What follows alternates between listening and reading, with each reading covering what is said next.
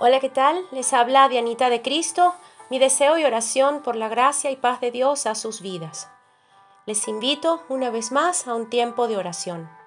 Vamos a leer en el libro de los Salmos capítulo 94 versículo 12 en la versión Palabra de Dios para todos. Dice, Afortunado al que tú corriges, Señor, aquel a quien le enseñas la manera correcta de vivir.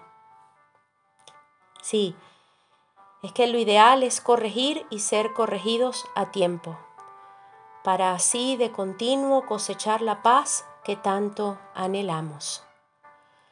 Dios nos dice que somos bienaventurados cuando Él nos corrige. Pero es que, humanamente, ¿a quién le gusta ser corregido? A pocos o a nadie en realidad, siendo sinceros. Desearíamos que siempre nos aplaudan la conducta, recibir halagos, reconocimientos, etc. Pero, ¿será que eso está bien? Sí, cuando es propicio. Pero comprendamos, más propicio aún es que recibamos corrección a su debido momento. Escuchen, se necesita ser bien humilde para recibir corrección porque todos somos imperfectos y todos necesitamos corregir algo o mucho en nuestras vidas. Y el hecho de que Dios nos corrija implica y significa que como hijos nos trata, como a sus hijos nos trata, pues el Señor corrige a quien ama y castiga a quien reconoce como hijo si van comprendiendo por qué somos tan afortunados al recibir su corrección, porque somos tan bienaventurados cuando nos corrigen. Somos sus hijos, somos los hijos de Dios y como a hijos Él nos ama y nos disciplina. El dolor de la corrección es inmediato, ¿saben? Pero los resultados se cosechan en el tiempo. Quiero decir que por más difícil o doloroso que sea corregir o ser corregidos, debemos ver más allá, poner nuestra mirada en el resultado después de la corrección, que seguramente será para nuestro bien y para el bien de quienes o de quienes han recibido la corrección. Si se nos deja sin corrección, el resultado será cada vez más terrible, más deshonroso, más triste. Miren, hay varias lecciones que, que, encontré en este versículo, en el Salmo 94, versículo 12, que podemos aprender, que quiero compartirles porque tenemos mucho que aprender allí. Primero, nos enseña que Dios está dispuesto a ayudarnos y a guiarnos si estamos dispuestos a escuchar. Esto último es clave. No aprende quien no escucha. Dios atiende al humilde, mas al altivo mira de lejos. Y esto nos lleva a la segunda lección.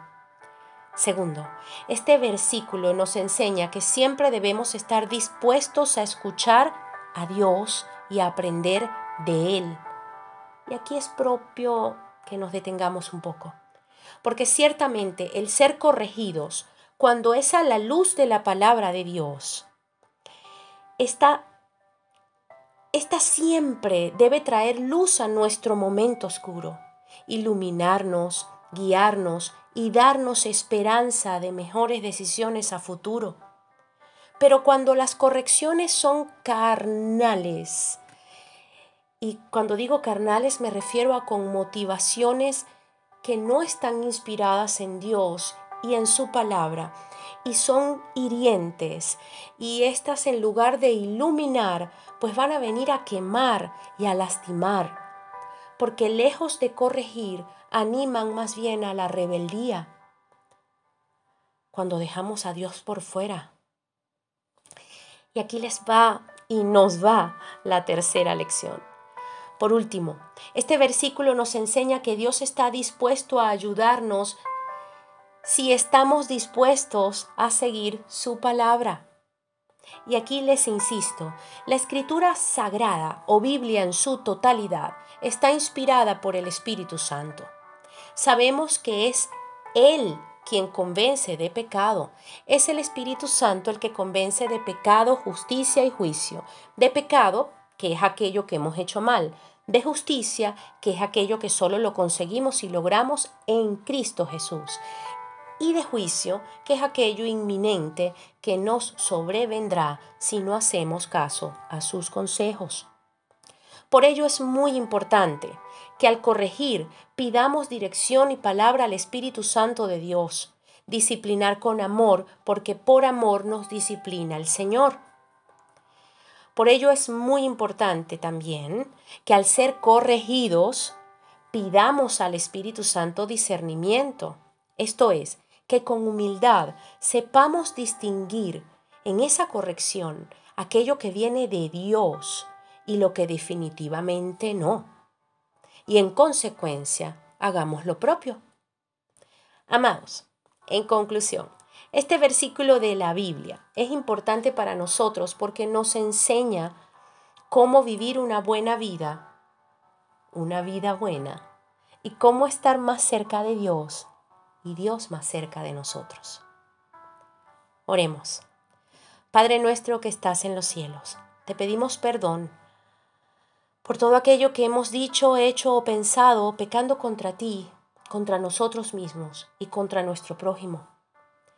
Gracias por acogernos, por adoptarnos como tus hijos por nuestra fe en Cristo Jesús y por darnos corrección a tiempo y fuera de tiempo. Padre, te pedimos un corazón puro y un espíritu recto delante de ti y delante de la sociedad que nos rodea Danos siempre la sensibilidad de escuchar tu voz y atender tus correcciones y consejos a la luz de tu palabra y obedecerte. Te pedimos, oh bendito Dios, bendito Padre Celestial, que el lenguaje de tu corrección sea en nuestras vidas, no solo al recibir tus correctivos, sino al momento de que nosotros también debamos corregir, enmendar, guiar y disciplinar a los nuestros.